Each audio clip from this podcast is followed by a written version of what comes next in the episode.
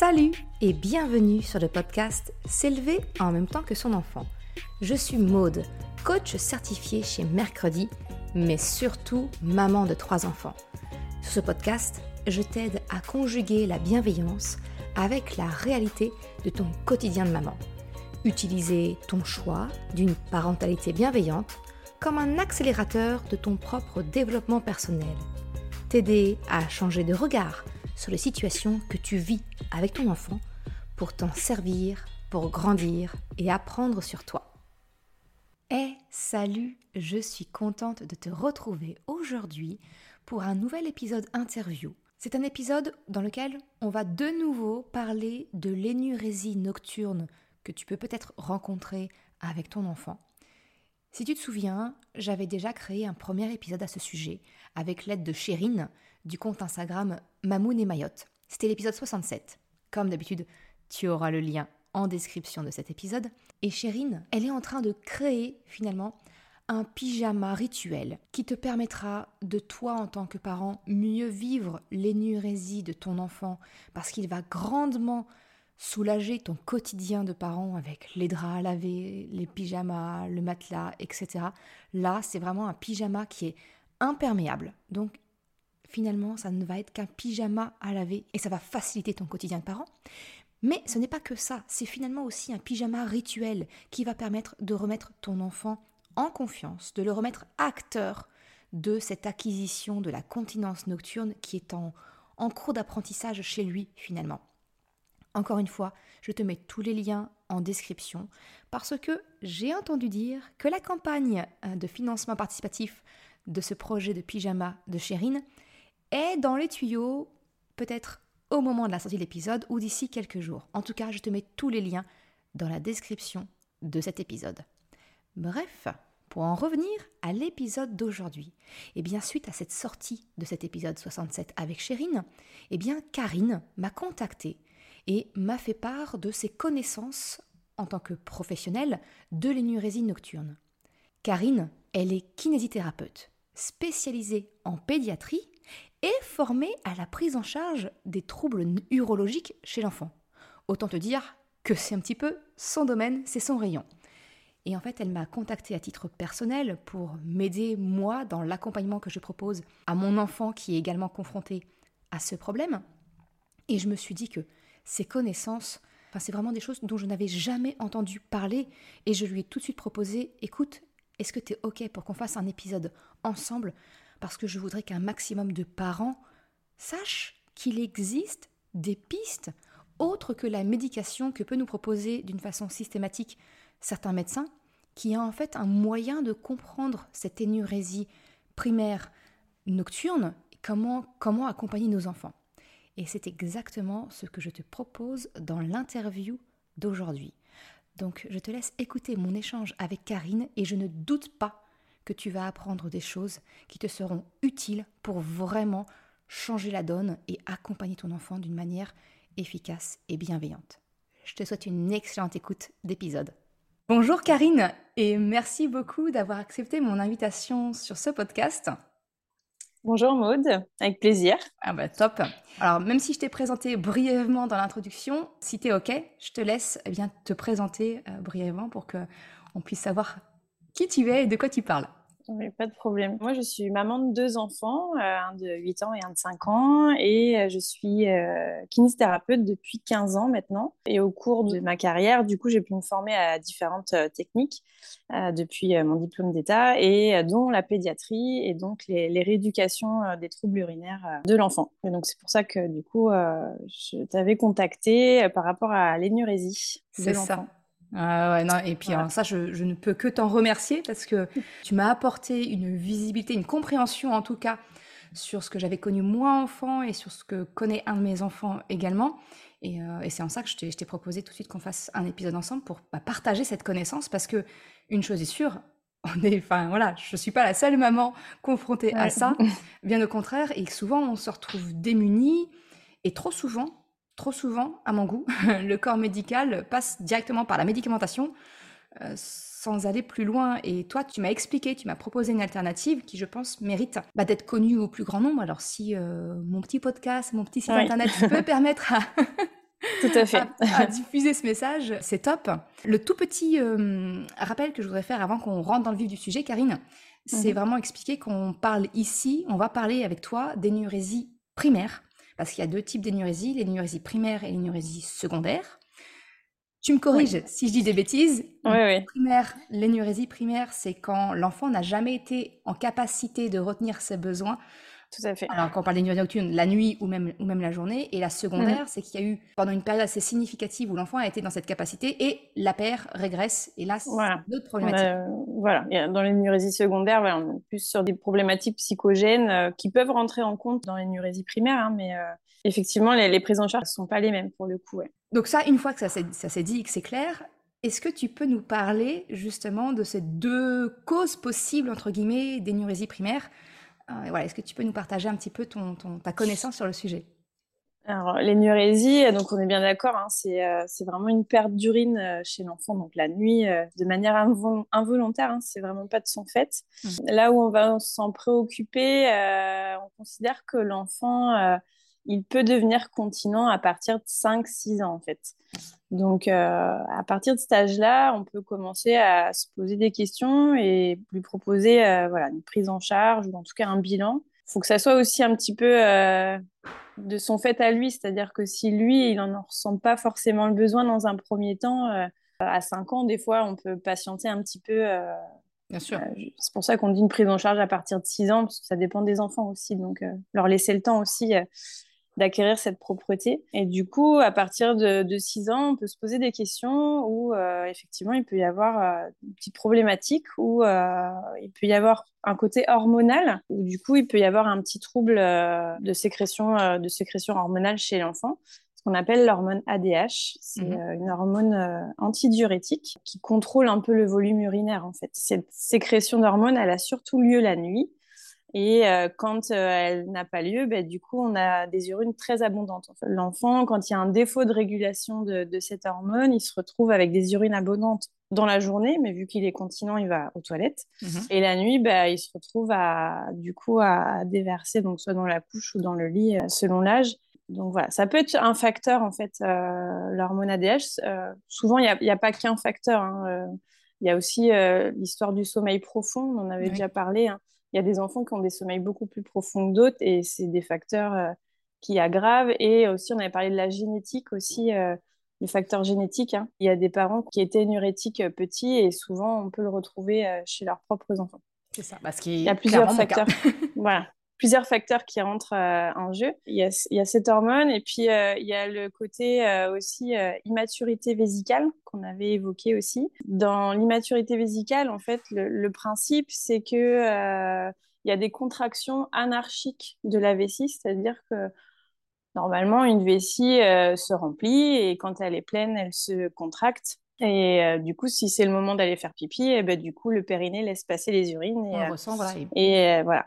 Euh, donc la journée, euh, l'enfant peut euh, contenir parce qu'il est conscient et du coup la nuit, ben, ces contractions anarchiques de la vessie fait que ça se vide tout seul sans qu'il s'en rende compte en fait. Ça. Donc cette immaturité vésicale, il n'y a pas que des symptômes nocturnes, souvent il y, y a des symptômes aussi dans la journée. Et c'est là où on peut aller détecter effectivement cette problématique-là en fait. D'accord. C'est ce que tu m'avais expliqué finalement, c'est que si je schématise à l'extrême, c'est que euh, si, notre enfant qui a ce problème d'énurésie nocturne a également des petits accidents, des, débuts d'accidents, on va dire, dans la journée, potentiellement, ça va plus mettre sur la piste, sur la voie d'une instabilité vésicale, alors que si c'est strictement nocturne, ça peut valoir le coup de s'orienter euh, vers le côté hormonal. Voilà, en fait, euh, souvent quand on a des, des, enfants qui ont une immaturité vésicale, alors, je rappelle que c'est pas quelque chose, c'est pas une maladie, c'est pas quelque chose de pathologique en soi. C'est-à-dire que l'évolution, elle sera toujours positive chez mmh. ces enfants. C'est-à-dire qu'il euh, y a un jour ou l'autre, ils arrêteront de faire pipi au lit. C'est ça. C'est une acquisition qui va se faire. c'est une acquisition qui va se faire, mais qui se fait plus tard. Il n'y a rien d'anormal, en fait. C'est juste qu'elle se fait vraiment plus tardivement que chez d'autres enfants. Donc, il n'y a rien d'inquiétant en soi. Je pense que c'est là-dessus que les médecins, des fois, ne s'affolent pas. C'est parce qu'ils savent très bien que ça va se régler tout seul. Hmm. Mais la problématique, c'est à quel âge, en fait? Souvent, on laisse ses enfants l'acquérir très tard, 10, 12 ans, voire 15 ans. Du coup, ça devient problématique au niveau social pour eux après, en fait. Ah, c'est ça. Voilà. Déjà, ça, effectivement, ça, ça, a un impact dans la relation parent-enfant parce que eh ben, la charge du parent augmente, fait peser ça sur l'enfant. L'enfant, ça vient naturellement, malheureusement, impacter sa confiance en lui. Mmh. Et puis, comme tu le dis, voilà, la crainte de dire, mais quand on va dormir chez un copain ou une copine, quand il y a les classes, euh, les classes découvertes où ils partent. C'est ça, ouais. Mmh, voilà. Ça devient compliqué, ouais. C'est ça, ça rajoute du stress au stress et ça, c'est pas bon, en fait. Voilà. du coup, dans l'immaturité vésicale, on parlait de symptômes la journée. Alors, c'est pas, c'est pas quelque chose d'assez flagrant. C'est pas toujours facile de les voir en tant que parent. Des fois, ils se, ils se cachent, ils savent très bien euh, gérer euh, ça tout seul, en fait. Il peut y avoir des, euh, en fait, des petites fuites involontaires. Donc là, la culotte, elle est mouillée, donc c'est plus facile pour nous, parents, de voir. Mais des fois, en fait, c'est plus la gestion. Ils sont souvent dans l'urgence, ces enfants-là, en fait. Ça, Ils ont une envie, hop, elle est très pressante tout de suite, en fait. Et il faut qu'ils y aillent. Oui. Ça ne souffre pas d'attendre, de patienter. De... Non, c'est. Voilà, c'est souvent des enfants qui se contorsionnent. C'est maintenant, tout de suite. Euh, il faut que j'y aille. Euh, c'est ce côté envie pressante. Ça peut être aussi une fréquence excessive des, des mictions. Euh, ils vont beaucoup, beaucoup aux toilettes dans la journée aussi. C'est quoi, par exemple, pour toi, une, fréquence élevée? Ça donne. C'est. Je sais que ça dépend, mais. Après, voilà, ça dépend. ça, ça Il, y a, des enfants aussi qui s'empêchent de boire pour éviter mmh. ça, par exemple, à l'école. La problématique de, l'école, c'est qu'il faut faire pipi à heure fixe. Hmm. Donc, chez un enfant qui a une problématique, c'est très compliqué en fait, parce que faut qu'il soit dans l'écoute de son besoin et on leur demande de faire pipi à heure fixe. Donc, euh, ça, c'est un peu la problématique actuelle euh, de l'école. Moi, j'ai la problématique avec euh, mon enfant de, 5 ans qui, du coup, me dit bah, Moi, j'ai pas envie d'aller faire pipi à l'école parce qu'en plus, en maternelle, il n'y a pas de porte. C'est ça. Il faut faire pipi devant tout le monde. Tout le monde. Bah, voilà. Donc, euh, et du coup, euh, c'est vrai qu'à l'école, euh, ben, ces enfants, ils s'empêchent de boire pour éviter d'aller souvent aux toilettes. Mmh. Pour, se limiter, pour se contrôler. Ben, j'ai effectivement constaté ça et j'appelais mon enfant chameau. voilà. qui, qui, boit et après il se retient complètement et voilà. il, il, espérait avoir un, certain impact derrière. Ouais. Ça ne change strictement rien au final. Mais ouais, ouais, je, vois bien ce que tu veux dire. Maintenant qu'on a fait euh, un petit peu l'état des lieux, euh, des, possibilités pour mieux comprendre ce qui va expliquer finalement l'énurésie chez notre enfant, comment on peut sortir de ce cercle vicieux, comment on peut accompagner notre enfant en fonction qu'il s'agisse d'une instabilité vésicale ou peut-être la suspicion d'une hormone qui est un petit peu capricieuse, on va dire. Ben, c'est vrai que euh, en parler et essayer de se faire aiguiller par un professionnel compétent, euh, c'est, je pense, la meilleure solution. Après, je sais que l'accès aux soins, euh, en ce moment en France, c'est compliqué. Mmh. Et de trouver des gens ouverts sur la discussion. Et, ça, c'est, plus, c'est, encore, voilà. c'est encore plus compliqué. Parce que c'est ce qu'on disait, il n'y a rien de pathologique, il y a une évolution positive et du coup, euh, du coup, ils ont du mal à entendre que ben, malgré tout, on peut les prendre en charge, ces enfants-là. Euh, et c'est ça, qui est, ça qui est compliqué. Alors après, euh, voilà, si vous avez des médecins assez ouverts sur la discussion et que du coup, vous avez des professionnels compétents, donc après, là, on est, moi, dans mon domaine de compétences en tant que kiné, moi, je vais m'occuper des immaturités vésicales. Mmh Donc, ce qui est important, c'est de faire un bilan initial, en fait, de bien classifier pourquoi euh, l'enfant il est énurétique, euh, sachant qu'il peut y avoir vraiment une prise en charge pluridisciplinaire aussi euh, chez ces enfants-là, parce qu'il peut y avoir aussi un côté psychogène qui s'associe à un problème, une petite mmh pathologie. donc, pourquoi pas après, à côté, une prise en charge aussi chez un psychologue ou une kinésiologue aussi. je sais que tu en, avais, en avais parlé sur ton podcast. Il faut surtout pas fermer les portes en fait euh, et être à l'écoute de l'enfant et ce dont il a besoin, euh, je pense dans, dans l'instant quoi. Surtout pas aller le forcer à faire quelque chose. Euh. Ça doit venir de lui. Ouais. Ouais. Je pense. En ce qui concerne l'hormone, ce qui est pour moi indispensable, c'est un dosage de l'ADH de cette hormone qui est indispensable avec une prise de sang. Ouais. Parce que bah, après on peut donner le médicament et voir si ça marche trouve ça dommage de donner un médicament en test sans savoir vraiment si c'est ça le problème en fait. Mais bon, après, il y a certains médecins qui fonctionnent comme ça. Mm. Après, l'hormone, c'est un petit spray à mettre euh, sous la langue en fait. Euh, en général, c'est un test sur un mois et quand c'est efficace, le corps il reprend le relais et ça va assez vite en fait. Euh. En fait, ça initie la machine. Ça, ça apprend encore. la, sécrétion, elle reprend. Après, ça peut prendre quelques temps. Alors, si quand il prend l'hormone, de toute façon, au bout d'un mois, il doit y avoir un résultat. S'il n'y a pas de résultat, c'est que c'est pas ça la problématique. Si euh, du coup, au bout d'un mois, ça va mieux, donc là, on se dit bon, on arrête l'hormone et puis ça revient. voilà. Il peut y avoir des épisodes où il faut relancer un peu la machine en fait. Ça peut durer un petit moment avant que vraiment ça, ça soit définitif en fait. Mais euh, en tout cas, il y, a, y, a un effet assez. Ça sert à rien de prendre l'hormone pendant six mois en fait. Euh, S'il n'y a pas d'efficacité, c'est que c'est pas ça le problème. C'est que c'est pas ça. Ça sert à rien de. Hmm. Voilà. Donc, donc, déjà, c'est effectivement, tu dis, le, point de départ, c'est euh, de voir son professionnel de santé pour demander un bilan, pour au moins voir si ça peut être la, une des causes une déficience d'ADH ou, ou, pas. Et en quel cas, bah, partir sur le, sur le test d'un mois si c'est effectivement euh, s'il y a un souci de ce côté-là. Après, si c'est pas la problématique de l'ADH, c'est qu'on part plus sur euh, l'immaturité vésicale. À ce moment-là, le, médecin fait une prescription pour de la kinésithérapie, mmh. euh, de troubles urinaires de l'enfant. Et du coup, le, kiné spécialisé dans ce domaine-là, il ne faut pas, surtout pas aller voir un kiné qui ne le serait pas. un kiné du sport ou non, c'est pas euh, son. voilà, c'est pas son rôle.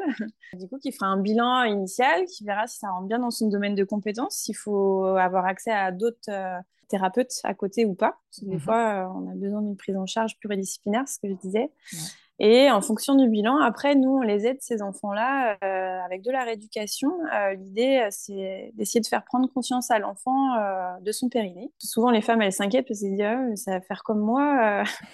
quand j'ai fait ma rééducation postpartum, je dis non, ça n'a rien à voir. C'est pas la même. Charge, c'est pas la même. L'idée, c'est que déjà, l'enfant, il apprenne ce que c'est qu'une contraction musculaire, le contracter, le relâcher, qu'il visualise un petit peu son périnée. On montre des photos, on montre des bassins ils sont, euh, ils, sont hyper intéressés euh, de tout ça en fait. C'est leur anatomie. Euh, on pose des mots simples en fait. ils comprennent très très bien comment ça fonctionne assez vite.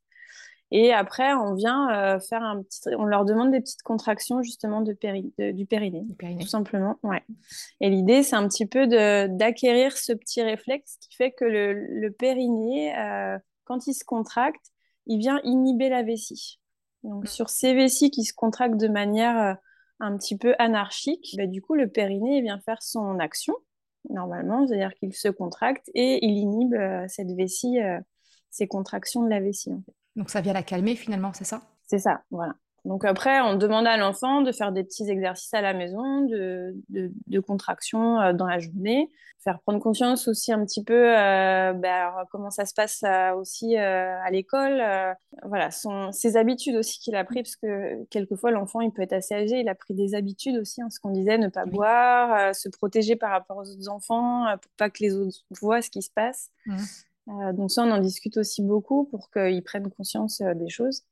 Et, euh, et puis en général, en quelques séances, il y, y, a un réflexe qui se met en place et ce réflexe fait que du coup, il devient continent euh, la nuit. En fait, en fait c'est ça, c'est comme n'importe quelle acquisition, c'est finalement... Euh, c'est le test and learn, quoi. C'est le corps va, va apprendre et va, va, va, acquérir une nouvelle compétence, comprendre comment il fonctionne, et ça va créer le chemin d'automatisme finalement.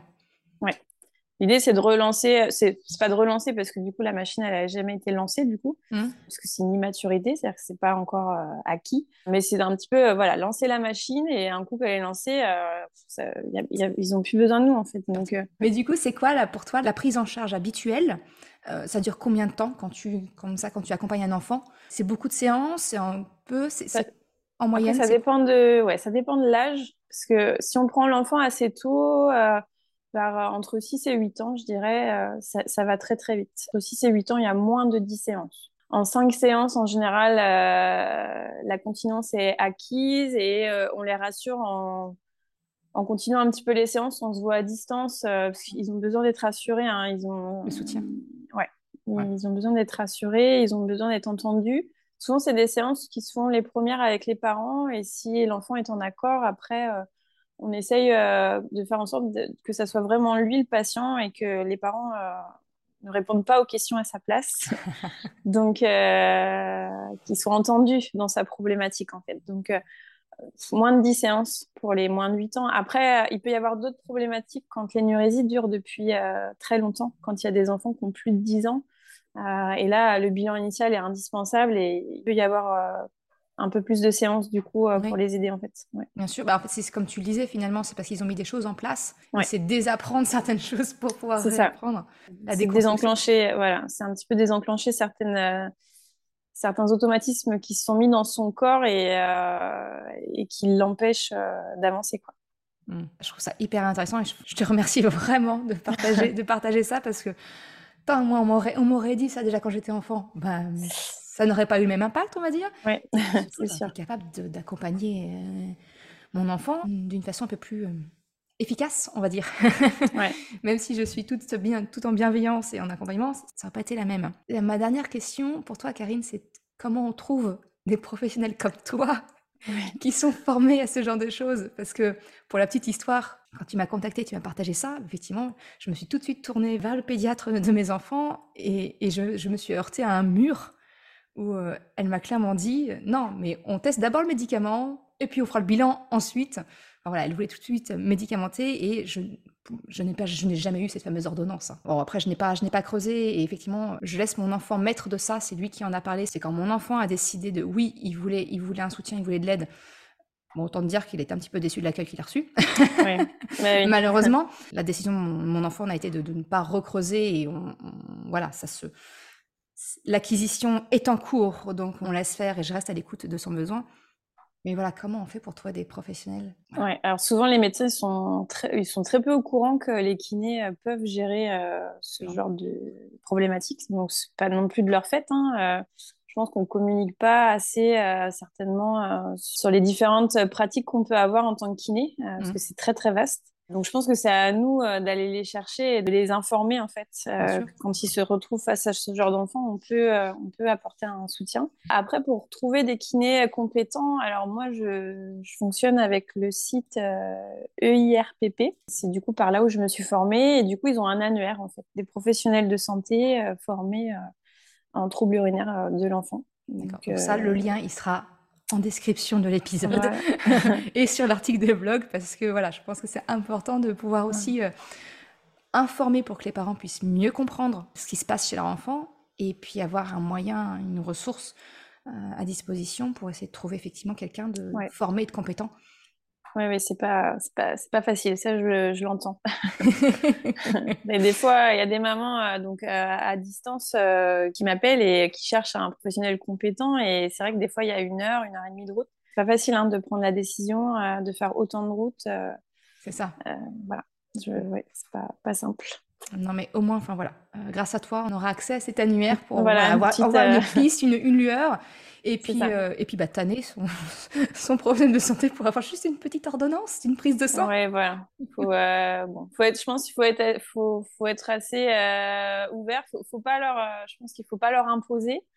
Peut-être dire que voilà, vous avez eu certaines infos, que vous aimeriez bien essayer, que vraiment l'enfant il se retrouve dans une situation vraiment inconfortable et ça devient compliqué. Donc, faut rester ouvert et, voilà. Et je pense que bon, la plupart des médecins sont capables d'entendre ça. Ah et... Je, je, sais que, là pour le coup, je sais que si je demandais ça à mon médecin traitant, je sais très bien, il est, il est très ouvert et très à l'écoute, donc je sais qu'il me la donnerait sans problème. Là, j'ai fait l'erreur de vouloir passer par la pédiatre. Bon, bah, je suis pas tombée sur la bonne personne, c'est pas grave. c'est pas grave, mais en tout cas, ce qui était, ce qui était intéressant, c'est que grâce à toi, j'ai acquis cette compréhension-là.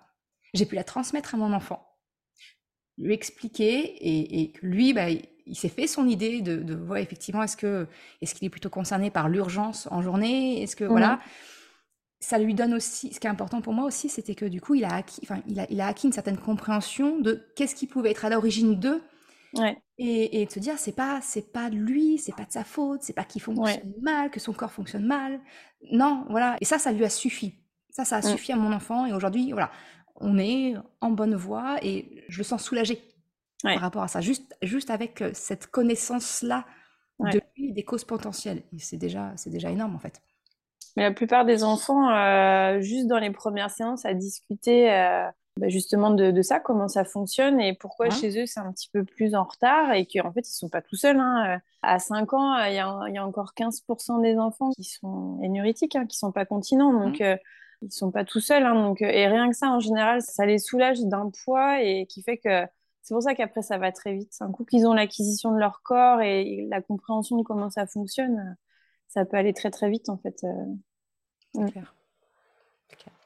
Super. Bah, écoute, merci beaucoup, Karine. Vraiment un grand, un grand merci d'avoir partagé ça sur le podcast. Euh, merci de m'avoir contacté. Ben, mais non, mais merci d'avoir euh, partagé ça. Merci à toi. moi, je suis ravie de pouvoir parler de ma profession et de, cette compétence. Et que, voilà, pour les enfants, je trouve ça dommage que, ouais, que euh, du coup, on, on nous les envoie pas assez. Mais, mais voilà, si ça peut déclencher un petit peu la, la machine de la prise en charge, voilà, c'est avec plaisir. Ah bah, c'est cool. Bah, je te remercie beaucoup, Karine. Merci. Merci à toi. Merci d'avoir écouté cet épisode jusqu'à la fin. Tu retrouveras les liens mentionnés en description de l'épisode ou bien dans sa retranscription sur le site merrecredi.com. Si tu as aimé cet épisode, s'il t'a été utile, je t'invite à le partager, à en parler autour de toi. Ou, si le cœur t'en dit, de me laisser un commentaire et une note de 5 étoiles sur Apple Podcast ou Spotify. Cela me permet de faire connaître le podcast et m'encourage à progresser. Un grand merci à celles et ceux qui prennent le temps de le faire ou de m'envoyer un message privé si leur plateforme d'écoute ne le permet pas. Je te souhaite une excellente journée, après-midi, soirée, quel que soit le moment où tu écoutes et je te dis à la semaine prochaine pour un nouvel épisode. Ciao